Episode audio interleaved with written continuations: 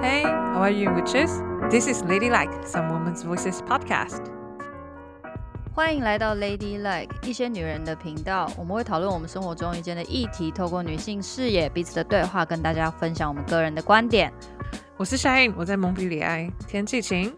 我是 Tammy，我在鹿特丹，晴。最近我们节目多了许多的新的听众。那我们这个节目也做了一年多了，所以现在我们想要重新做一个 intro，跟大家介绍我们自己，也可以介绍给新来的朋友，让大家知道说我们这个节目在做什么。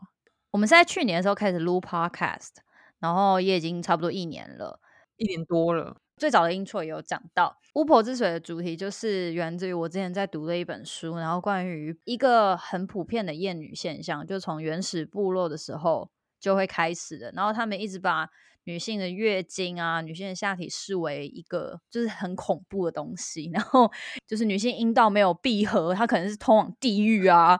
然后阴阴难不成阴道就是通往阴间的道路吗？就。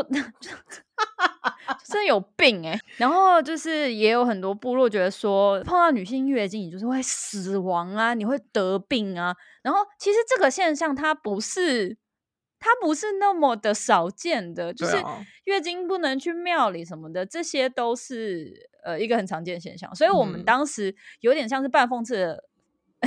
意思，因为当时我跟小英讲这个故事的时候，他就说：“哦，什么啊，巫婆之水哦。”那我就 对我们的月经流出来是紫色的，大家要小心。因为我自己太喜欢这个主题了，然后我们讨论之下，我们也就这么决定了。嗯，我们这次录的最主要的原因，是因为我们 Podcast 现在进行了一年多以后，有一些架构，所以呢，想要跟新的大家解释一下，我们有了一些系列。嗯好，那我们现在总共有三个大主题。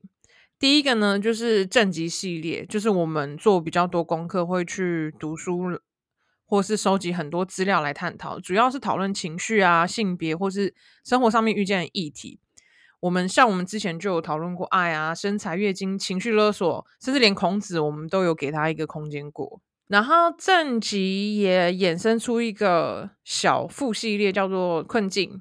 那困境是什么？这个是专门以图像式治疗法所做的一个系列。我们在去年七月有专门先系统性的去说困境是什么，然后我们要怎么做，之后可以怎么做，这样子大家就可以去听一下。第二个系列是女巫果汁机，然后果汁机的意思就是你知道 mixer blender，意思就是希望找些不一样背景的女巫们一起来聊聊混一混，然后我们会陆续的在接下来的时间安排更多的访谈，希望邀请一些女性分享她们的故事还有生命经验给大家。嗯，最后一个系列就是猫头鹰信箱，你知道魔法界书信的传输就是要靠猫头鹰。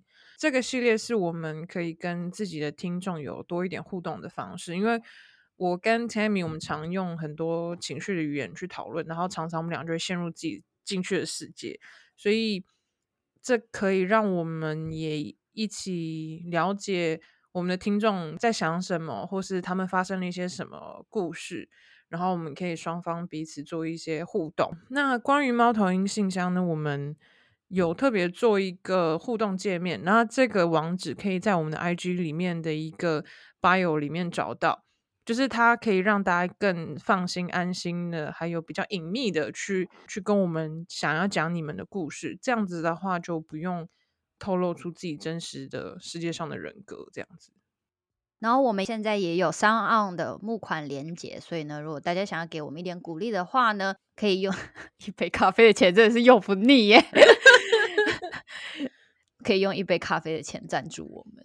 对，就是如果每一期大家听到对于哪一期有特别有感应或是特别喜欢的话，欢迎你们用金钱来鼓励我们这样子。然后我们也最后也会跟大家推广，就是我们不定期的会开一些房间。然后我们也会尽量去配合 SoundOn 的一些不同的主题，所以就是希望大家可以在我们开房间的时候可以一起来玩，然后一起讨论，我们就可以及时的去互动。那最好就是希望大家追踪我们的 IG，因为我们所有的资讯就是以 IG 为主，在上面跟大家公布资讯。那最后我们现在做了一年多到现在。Tammy，我来推荐一下我们一些节目好了。如果今天你要推荐给一个从来没有听过我们节目的人，你会推荐哪一集啊？我觉得爱吧，就是爱是叠进去那一集。怎么说？因为我觉得那集就蛮基本的，嗯，就是因为我自己认识很多大家在可能三十岁之前哦都没有搞清楚为什么进入了爱情或者进入了一段感情关系，就是大家好像是很碰巧，刚好在很年轻的时候进入了感情关系之后，然后就就刚好在那了。嗯，love 跟 affection 上面也常常好像有一点混淆。对，然后这个时候呢，因为已经发生了，或者在比较年轻的时候也已经发生了，所以通常在问说，那你想要的是什么时候，大家都已经太害怕想离开这段关系了，可是却也不太知道自己要什么，有时候就会进入一个很着迷的状态。所以我觉得爱那一集是在分享直觉，就是你在爱上面的直觉是不是跟爱有关系？所以我觉得那个是呃，我们可以提供分享的时候，它会是一个蛮基础的东西。那你呢？我应该会推荐身材那一集，就是如果大家第一次来的话，我觉得身材焦虑的问题啊，不管男女老少或是高矮胖瘦，其实大家都有。你觉得 Gigi Hadid，Gigi Hadid 就是也有他的焦虑，而且我觉得在台湾，大家对于身体的想象的那个标准就又更单一，拿你的身材来跟你打招呼，拿你的身材来。关心你这样子，然后也习惯对别人面对面当面的评头论足，我觉得这点我蛮不喜欢的，所以我蛮推荐那一集的。嗯，那你到目前为止有做做很开心的一集吗？开心哦，我觉得其实做到现在啊，每一个正集，我觉得都像是自己生命经验里面曾经 struggle 过的议题，或是曾经。一定是有感应过的。我觉得我们在做的同时，好像也是在处理这些经验，或是，所以我觉得好像每一个经验都有它值得让人开心的地方。哦，不想偏爱。我想一下，我想一下，你你先说。嗯，我跟你有差不多的感觉啦，但是我想推荐的是月经那一集，就是。因为花了很多时间收集资料，我觉得这是我投入的时间成本，所以我觉得它就是成就感很高的一集。哈，我那如果真的要就那个时间找资料的话，我觉得最最最最最难的是情绪勒索那一集啊，那集是那一集我读书真的是明明明明不知道几百页，可是我我读了十天二十天，我就是读很慢。